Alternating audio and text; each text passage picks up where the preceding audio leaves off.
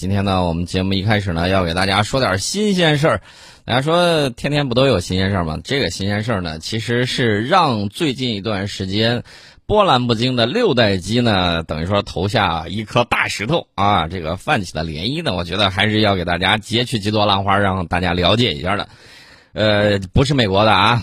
这次也出乎大家意料之外，也不是中国的，也不是俄罗斯的，是谁呢？英国的，英国的那个暴风雨六代机啊，我认为它算五代半啊。当然了，英国说它六代机，咱就按六代机去说。英国呢，正在为它新一代战斗机暴风雨设计一款新型的雷达，这个雷达据说很厉害，有多厉害呢？呃，它比早期的机载雷达据说要能够多一万倍的数据啊，这个雷达系统很厉害。呃，而且呢，可以进行数据分析，从而发现潜在的敌人。那这款雷达系统呢，被称为多功能射频系统，也会集成对敌人雷达进行干扰的这种能力，能够让敌人的打击武器呢致盲。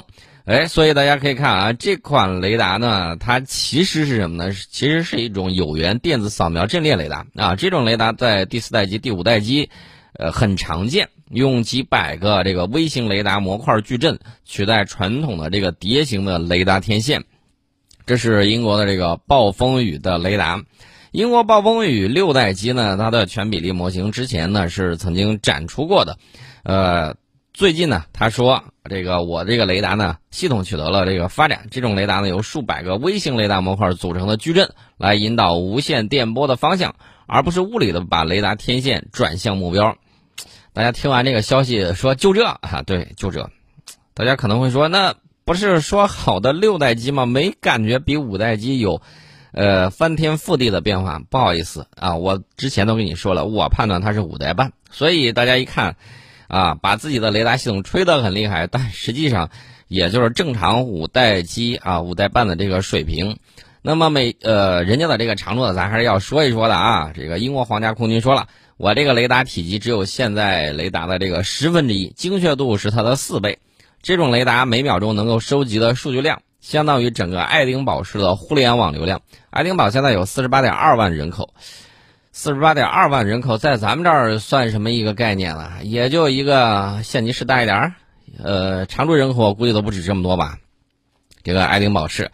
那具体说到这儿的时候，大家可能会问：为什么英国如此高调的爆出它的六代机这款雷达的性能呢？其实我觉得有这么几项。一方面呢，向议会要钱啊！你看我这个东西很先进，已经取得了阶段性的这个成果，你是不是把钱给我拨的痛快一点？这是一个方法。呃，另外呢，就是舆论造势，告诉大家。哎，我这个东西也是值这个价钱的，所以说大家不要乱反对，我们还是要去做的。所以英国皇家空军呢就出来表了个态，背了个书，说我这个信号处理器相当的强大，能够利用雷达数据为飞行员绘制战场图像，展示友军装备、敌军战机、地面目标，还有防空系统等战场信息。那除了这个探测能力之外呢，暴风雨啊，英国号称六代机的这款战斗机。也许还能够使用它的机载雷达进行电子攻击。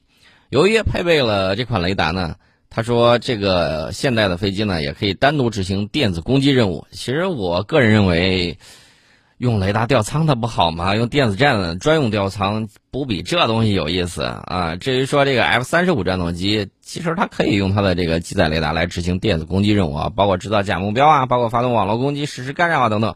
这些呢都可以啊，暴风雨的这个技术并非跨时代的，而是什么？怎么说呢？就是百尺竿头更进一步，或者说自己现在啊，别人都有了，我现在把这个东西换一个概念出来包装包装，说我略有提升，大概就是这么样一个概念嘛。至于说这个概念怎么样，可能让大家对六代机啊这个充满了遐想。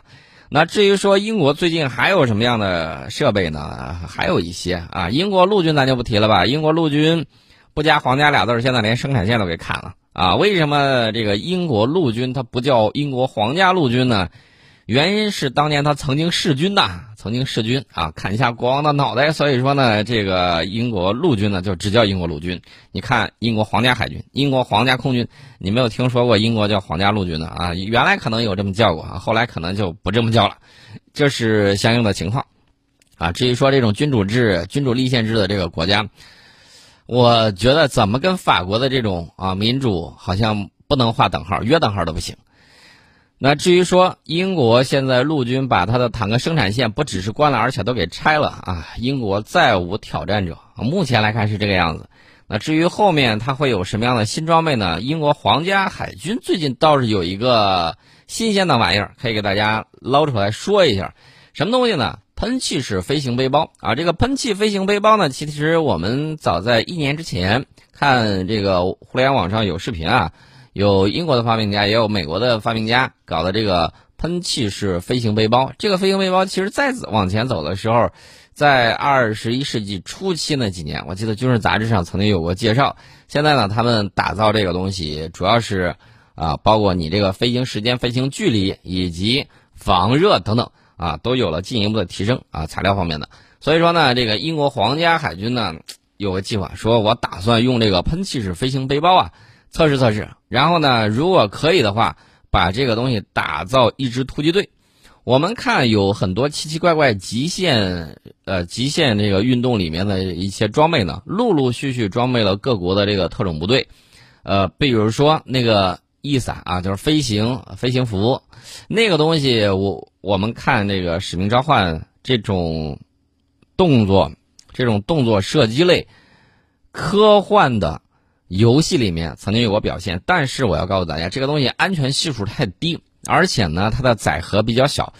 哦，大家可能会说，那你说有没有什么特种部队突击进去比较好的装备呢？有啊，那个空中三蹦子，效果比较好，而且呢，即便是在几十米的高度，它垂直掉下来，它那个缓冲呢也足以啊保证人员的这种安全，而且载重能力呢还比较大。带个二三百公斤是没有问题，坐俩人带二三百二三百公斤的这个装备，所以这个飞行三蹦子呢，价格低廉，效果又好。我们看到我们特种部队呢使用了这个飞行三蹦子。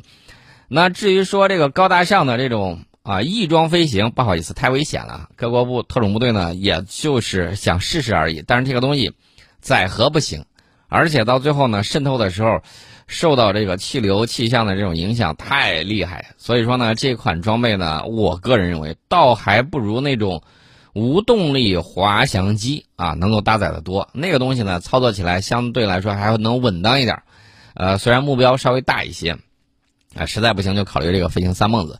至于说到它的这个喷气式飞行背包，这个东西大家可以看网上有视频啊，呃，你能看到那个人啊上下翻飞还是挺灵活的，但是呢。载重量是受限的啊，这个对操作起来呢还是比较难一些的。这个飞行包呃飞行背包的这个创始人叫理查德·布朗宁啊，去年的时候就曾经使用这个装备，在英国皇家海军伊丽莎白女王号航母上进行过展示飞行。虽然目前英国皇家海军呢还没有宣布把这款飞行背包用于军事目的。但是英国军方和美国海军呢都承认，他们一直在与这款飞行装置的研发者进行接触。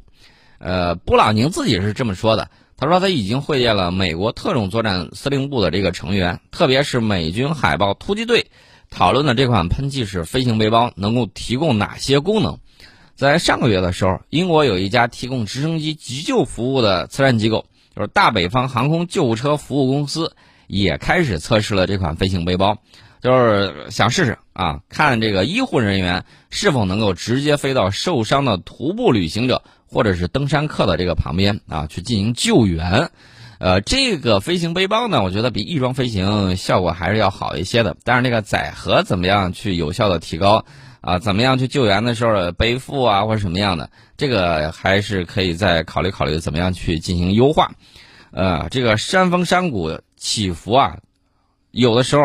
会导致什么呢？就是直升机很难在伤员附近安全的着陆，只能要么你骑车走到山脚下，要么你就是徒步。所以在这种紧急情况之下，怎么样能够飞越山峰，啊，甚至可能说我直接就到到这个地点进行救援，这就是这款喷气飞行背包可以发挥作用的地方。呃，至于说单兵渗透，我觉得也不错，但是就是这个载荷的问题，带不了太重的东西。另外，飞行的时候。我不太清楚他们在山谷里面会是怎么样，因为山谷里面那个各种方向的这个风啊特别多，对这个稳定性能可能有一定的这个要求啊，是有一定的军事潜力的。这个东西我可以明确的告诉大家，确确实实比翼装飞行也是要有用的多。至于说飞行三蹦子，这个大家看啊，我们已经普遍装备了，我们就不多说了。使用喷气式飞行背包，花一个小时才能送到病人手上的东西，只需要花几分钟就能够送达啊！这通常就意味着生与死的这个区别。我觉得这个东西还是多用到医疗救护方面，效果会比较好。为什么呢？因为医疗救护它不需要太多的这个载荷，急救药品、急救器械，一个包就可以搞定。你如果说想进行这个，呃，单兵渗透的话，枪械免不了吧，然后弹药免不了吧，然后还有其他一系列的这种装备，你说你带多少弹药？这些东西你都需要考虑，带多少器材，稍微大一些、重一些，可能这个东西就扛不住了。这是一方面，但是我们也要注意啊，这个东西进行单兵渗透是很有潜力的。呃，最近呢，这个美军在忙活什么呢？在尝试用无人机给潜艇送快递。啊，呃，这是不是看到我们高原上我们的这个官兵收到了这种送来的，就是无人机送来的这种热盒饭啊，感到羡慕了，自己也要试一试。本周早呃，就是不是本周啊，应该是上一周早些时候，美国海军的俄亥俄级弹道导弹核潜艇。亨利 ·M· 约翰逊呃杰克逊号在太平洋海面航行的时候，有一个无人机呢，就向该潜艇运送了一个小型的载荷。美国国防部呢随后说啊，这是一个测试，呃，目的呢是探索为正在执行核威慑巡航任务的俄亥俄级核潜艇提供补给的新方式。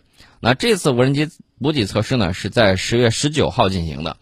呃，美国海军在发布的新闻稿里面说，这次行动的目的。是测试和评估美国战略司令部远征后勤部队的战术技术和程序，并提高战略部队的整体战备能力。呃，但是呢，美国媒体上去就开始喷啊，他喷啥呢？他说：“你这个东西会导致潜艇暴露，遭受到攻击。潜艇我看不见你在哪儿，但是你这个无人机飞过去了，被人家盯着了，那不就看到你这个潜艇在哪儿呢？”因为对于潜艇而言，它在水面航行的时候特别容易受到攻击啊！一被发现，危险系数成倍增加。如果投放无人机，这个船只需要靠近潜艇的话，那会进一步增加潜艇被发现的这种风险。解决这个问题的一个办法呢，就是让无人机在水面降落，然后潜入到水下，这样潜艇呢就可以水下回收无人机。我觉得这个方式搞得很复杂。我说个最简单的。你能不能用无人机搭载一个无人潜航器，然后呢，跟你相关的这个核潜艇上搞一个接口，这样补给起来它不就方便多了吗？非要一根筋呢？呃，所以我就说了，这个方法呢还是可以多种多样的。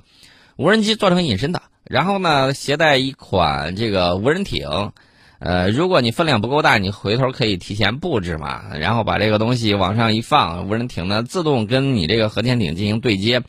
呃，大家可能会问，你说的那么轻巧，那开口之前他造的东西没有这个相应的接口，没有相应接口，你自己切呀。你之前不是搞过有一些什么呃核潜艇搭载了一些小型潜艇，然后能够进行物资的对接、人员的转移什么之类的，照着做呗，这有什么难的？对你来说，世界第一毫无难度。实在不行，啊，你听听我这个主意，把你的核潜艇每一个都切一个大窟窿，然后呢，把这个对接口给接好。这样你岂不两全其美、四角俱全啊？这是一个建议啊。呃，据说啊，这个不管这个无人机携带了包裹里头装的是啥啊，但是它都不会特别大。在不了解无人机的确切能力的情况下，很难说这种特殊的组合在实际操作之中会有多大用处。呃，空投密码本，你觉得这个怎么样？不过这种做法的核心理念呢？呃，是有一定潜力的，就是即便运载能力有限，也能够运送一些关键的物品，比如说药品呐、应急口粮啊。小型无人机呢，还可以携带命令、情报或者其他重要信息等等。呃，去年的时候，美国海军倒是进行过一项实验。这个实验呢，呃，实验过程之中，有一架直升机把一条物理信息从一条水面舰艇运送到另外一艘水面舰艇，演示如何在无线电静默或者遭敌方电磁干扰的情况下进行通信。而这些呢，对于俄亥俄级的弹道导弹核潜艇来说，呃，据说是比较重要，因为这些潜艇在核威慑巡逻期间都会在水下航行好几个月，以免被发现。他们还是需要在任何时候都有安全可靠的通信条件。我记得你之前不是研究过中微子通信吗？咋咋现在黑不提白不提了？你那个东西怎么样？不清楚啊，不了解这个最新的这个进度。呃，现在呢？这个美国呢一直在考虑怎么在核潜艇在水面水下航行的时候能够接收到重要的信息，包括可能下令进行核打击等紧急行动信息。这是他需要考虑的这个事情，到是呃到底他能够怎么样？我觉得这个事情再说吧，啊，大家听一听就行了。那至于说，英呃美国他现在搞的这个海外部署的这些基地也好，海外部署的核潜艇也罢。其实有一项东西呢，我觉我记得俄罗斯曾经反复在提醒大家说，美国海外实验室这个部署相当的诡异，非常的毒。那到底有多毒呢？最近有一个英国记者写了一本新书，揭露美国的这个黑历史。这个新书的名字叫《毒害太平洋》，英国记者名字叫乔恩·米切尔。啊，这本书呢非常引起大家的关注啊，而且是特别的关注。为什么这么讲呢？我看我们外交部发言人在回答有关此书曝光的内容的时候，也提到了说，广阔的太平洋应该成为这一地区人民健康生活的福地，不应该成为美军的毒剂试验场和垃圾废料场。俄罗斯生态专家也表示，美军的这些行动极不负责，呃，有必要在全球范围之内对美军各类实验室进行严格管制，或者是减少美军基地的数量。呃，大家都知道啊，除了这个《毒害太平洋》这本书揭露美国在太平洋地区各类武器实验室的黑历史，美国在全球各地建有二百多家生物实验室，但是呢，美军你一问他，说这个实验室啥功能啊，啥用途啊，安全系数到底怎么样啊？他就像煮熟的鸭子一样啊，这个肉烂嘴不烂，你死活撬不开他的嘴，而且呢，他还掩盖真相。啊，撒谎和攻击媒体。那这种做法呢，自然引起相关国家的这个担忧，呃，所以大家可以看啊，美国它不光说它这个遍世界各地遍布这种生物实验室，还独家阻挡重启禁止生物武器公约核查议定书谈判。你心里头要没鬼，你干嘛不让这个禁止生物武器公约谈判生效呢？这就是个大问题。所以说呢，有一些国家这个。民众强烈要求关闭美军实验室的这个呼声呢是此起彼伏。为什么？我记得我小的时候老说这个，啊，有说有外国人来打这个预防针啊，然后大家就非常害怕，因为小孩嘛不懂。这个其实是有历史原因的啊。美国曾经干过这种事情，以借打这个疫苗为由，干什么呢？以打预防针为由，他给人家打的可不是这个能治病的疫苗，而是他自己做实验的东西，危地马拉，对吧？美国总统当年是我呃，我想一想啊，当年应该是克林顿总统、奥巴马总统都曾经因为这个事儿向危地马拉道过歉啊，都道过歉。呃，他给人家做的实验是什么呢？呃，病毒实验啊，梅毒啊什么之类的，你看看这有多毒。其实大家应该不感到奇怪，为什么这么讲呢？因为跟七三幺部队这种魔鬼做交易的，你觉得他能是什么好人吗？我觉得肯定不是。这个《毒害太平洋》那本书呢，再次唤起多方的这个忧虑。这个英国记者乔安·米切尔，我提醒你一下啊，注意安全啊，注意安全。为什么注意安全呢？美国恼羞成怒的时候，经常会把一些记者给灭口。我们也看到了，前一段时间国际上有帮着我们说话、有这个说出真相的这个记者，莫名其妙的就没了，莫名其妙的就没了。外国记者，所以呢，这个安全问题你还是要自己好好注意一下，防止这个美国的恼羞成怒啊，派出他的 CIA 啊什么之类的杀人灭口啊，这个还是要提醒一下。至于这个书里头的内容，我们待会儿再给大家再细讲了，绝对是非常非常的惊悚的一个事情。